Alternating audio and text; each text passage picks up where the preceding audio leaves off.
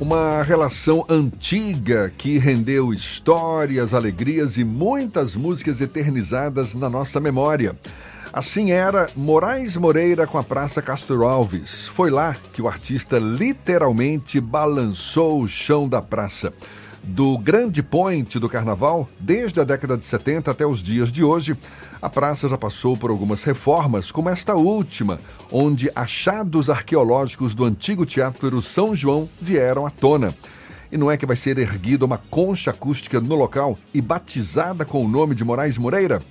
A gente fala mais sobre o assunto com o presidente da Fundação Gregório de Matos, Fernando Guerreiro, nosso convidado aqui no Issa Bahia. Seja bem-vindo mais uma vez, Fernando. Oi, meu querido, ouvintes da Tarde FM do Isto é Bahia. Estamos aqui agora né, à distância, mas com a presença de sempre, com o calor humano de sempre. Maravilha. Seja bem-vindo. A Fundação Gregório de Matos foi convidada para compor aí uma equipe multidisciplinar na elaboração do projeto dessa concha acústica que vai se chamar Concha Moraes Moreira. Aliás, você vai confirmar o nome dela, mas já, já tem esse projeto em andamento, já está finalizado? Olha, em que pé está? É, foi interessante, Jefferson, porque na época dos achados arqueológicos, né, aquilo surpreendeu a cidade. Né, na época, assim, a, a, toda a condução dessa reforma estava sendo feita por, pelo secretário Claudio Tinoco, né, que agora deixou pra, a pasta para concorrer de novo à vereança. Né, e ele convocou, né, me chamou e disse, Guerreiro, apareceu lá uma, uma, um achado arqueológico, vamos ver como é que a gente vai lidar com isso. Né? E nós fomos até lá na época, né? é, na verdade foi feita uma grande pesquisa e se descobriu que aquilo na verdade era uma fonte né? que surgiu logo depois da destruição do teatro, mas quando a gente olhou para aquela, aquela ruína, na mesma hora a gente disse, isso aqui tem uma forma de uma concha, isso É aqui verdade. parece é, um teatro, né? Lembra tem uma arquibancada desenhada, tem um espaço que dá para fazer um palco. Então a gente pensou, rapaz, isso aqui dá para fazer em tenda, um pequeno palco. E quando, é, é bom destacar que quando a gente fala de concha, a gente lembra logo da concha acústica, 5 mil pessoas, não. Lá é um espaço bem pequeno, né, que cabe no máximo, vão caber 200 pessoas sentadas, eu acredito que umas 300, 400, né, se você colocar a gente em pé ali. E nós começamos essa obra. O projeto é do arquiteto Ivaldo Andrade, né, e quando é, é, aconteceu essa passagem de Moraes, na mesma hora eu falei, rapaz, a cidade tem que fazer uma homenagem a esse grande artista, né, que na verdade foi um vacilo meu não ter pensado nisso antes. E é, resolvemos, eu, eu conversei com o prefeito Assemineto, ele adorou a ideia, né, então a partir de agora a gente resolveu fazer essa homenagem de é, é, chamar de palco, de concha, Moraes Moreira, inclusive a ideia é fazer uma grande homenagem também, fazer um estátua atrás da, da- desse palco, né?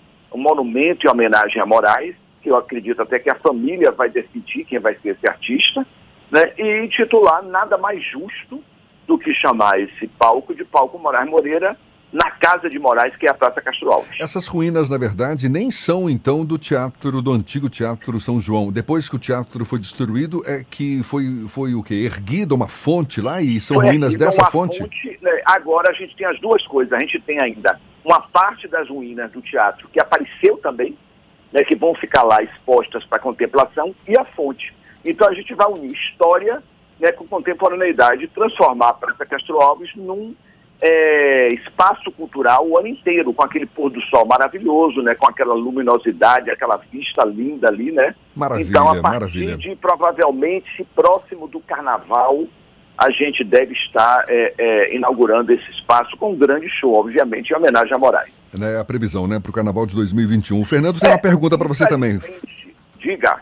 Guerreiro, você falou a previsão de eh, fevereiro de 2021 junto com o carnaval, mas o que é que vai ser feito daqui até lá? Tem um processo de restauração, tem um processo de reforma, como é que vai se dar cada etapa desse projeto? Não, o projeto já foi desenhado, o projeto já está em execução. Né? Ele, nesse momento, está num ritmo mais lento por conta da, da pandemia que a gente está vivendo, mas o projeto já está em execução, já está elaborado né, da, do palco lá, da concha, e a gente está aí agora dependendo do andamento da situação, como todo mundo, né? Qualquer projeto hoje está aí na, em, em banho-maria, né, como eu posso dizer, a depender da, do desenvolvimento que a gente está torcendo né, para que essa pandemia logo entre na curva comece a descer para a gente voltar para a vida normal. Mas ninguém sabe o que vem por aí.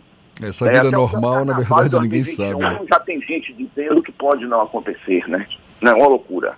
E o, esses investimentos, esses recursos, fazem parte daquele conjunto de requalificação da Praça Castro Alves que já estava em andamento ou a prefeitura foi necessária a alocação de novos recursos para fazer Não, esse ele já está incluído aí na, no, no, projeto né, do Banco Mundial, da, já está incluído nesse projeto de reforma.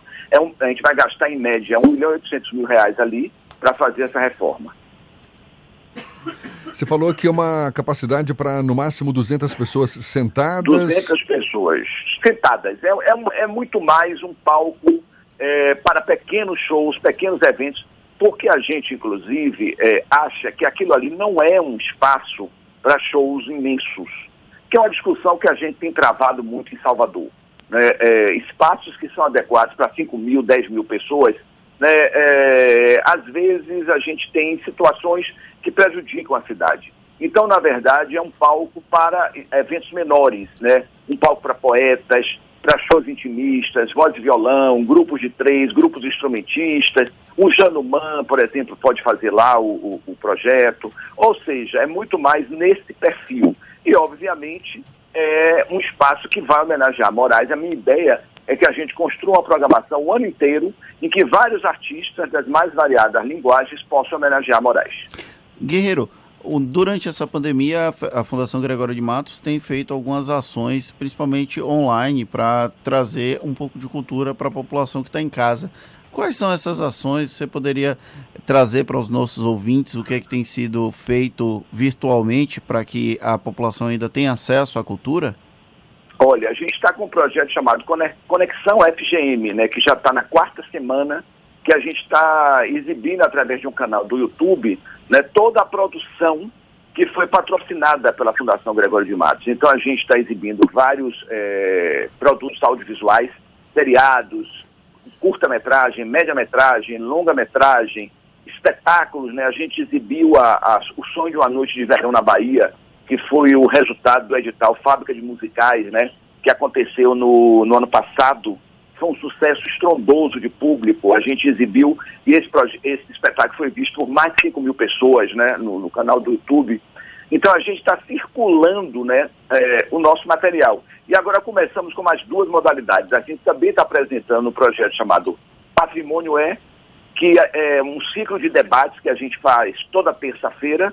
Então, a cada terça, é, algum profissional ligado à área de patrimônio né, da cultura patrimonial da cidade fala sobre o aspecto que ele é o especialista. Né? Então, toda terça-feira a gente tem esse depoimento e agora começamos com um projeto também ligado à fotografia. Né? Fotógrafos que estão é, retratando esse momento da cidade, né, da cidade é, vazia, desse novo movimento da cidade. Então, estão colocando fotos na, lá na nossa página, no Instagram, né, e puxando um, um link para a obra dele. Ou seja, é uma forma dos fotógrafos democratizarem seu trabalho, né? mostrarem para o resto da cidade o que, é que eles estão fazendo. E vem muita coisa por aí. Né? Estamos estudando a possibilidade de um edital de apoio, né? estamos discutindo isso né? para projetos em casa, para lives, né? que agora é a palavra do momento, né? live o tempo todo, né?